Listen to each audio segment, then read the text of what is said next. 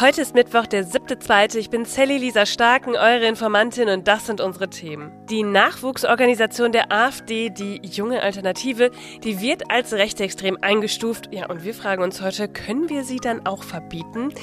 Dann gibt's wieder einen Streik, aber auch Good News. Los geht's. Die Informantin. News erklärt von Sally Lisa Starken. Ihr Lieben, wie schön, dass wir uns wieder hören. Am Montag, da gab es eine kleine Pause. Ja, was soll ich euch sagen? Ich habe Grippe. Ja, und das ist ja irgendwie eigentlich immer so. Ne? Nach einer stressigen Zeit, dann wird man erstmal krank, wenn der ganze Stress so von einem abfällt. Und so ungefähr ging es mir irgendwie auch. Ich bin immer noch so ein bisschen angeschlagen. Das hört ihr wahrscheinlich auch an meiner Stimme. Deshalb bitte ich um euer Verständnis. Diese Folge könnte eventuell etwas kürzer werden. Aber Leute, da ist gestern was passiert, über das wir hier auf jeden Fall sprechen müssen. Und das machen wir jetzt. Die Jugendorganisation der AfD, die junge Alternative, die war vom Verfassungsschutz im letzten Jahr als gesichert rechtsextremistisch eingestuft worden. 2019 war sie das erste Mal ein Verdachtsfall und dann letztes Jahr eben gesichert rechtsextremistisch. Naja, und das hat der AfD und auch der Nachwuchsorganisation nicht so ganz gepasst. Die wollten das wieder rückgängig machen. Klar, sie haben dann per Eilantrag eine Klage dagegen eingelegt und das ist auch ihr gutes Recht, das kann man machen. Dafür gibt es ja den Rechtsstaat.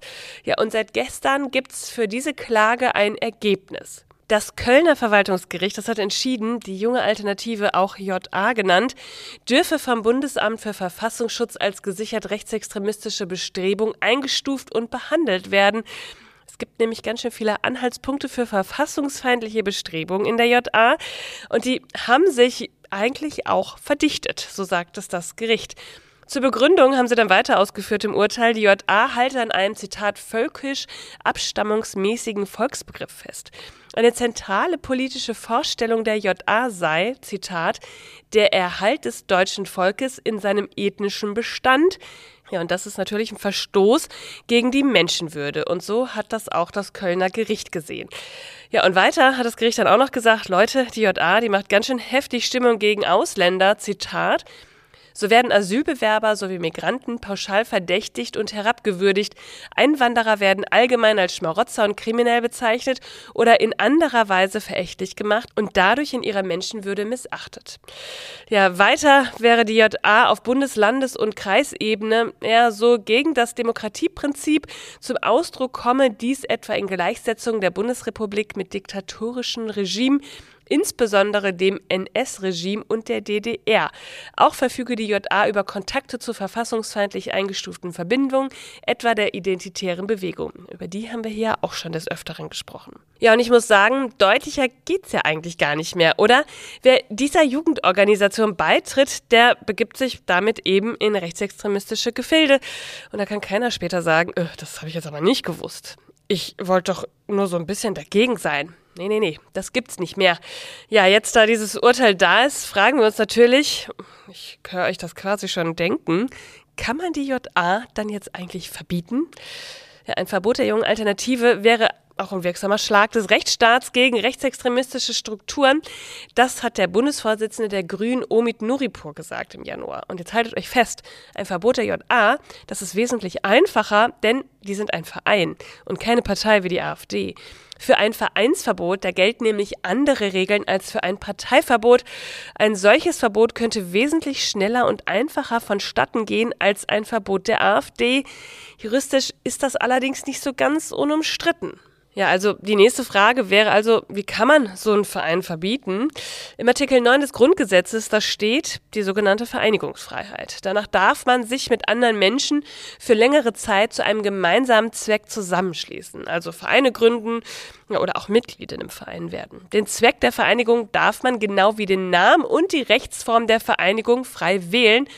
Und in Absatz 2 heißt es, Zitat, Vereinigungen, deren Zwecke oder deren Tätigkeit den Strafgesetzen zuwiderlaufen oder die sich gegen die verfassungsmäßige Ordnung oder gegen den Gedanken der Völkerverständigung richten, sind verboten.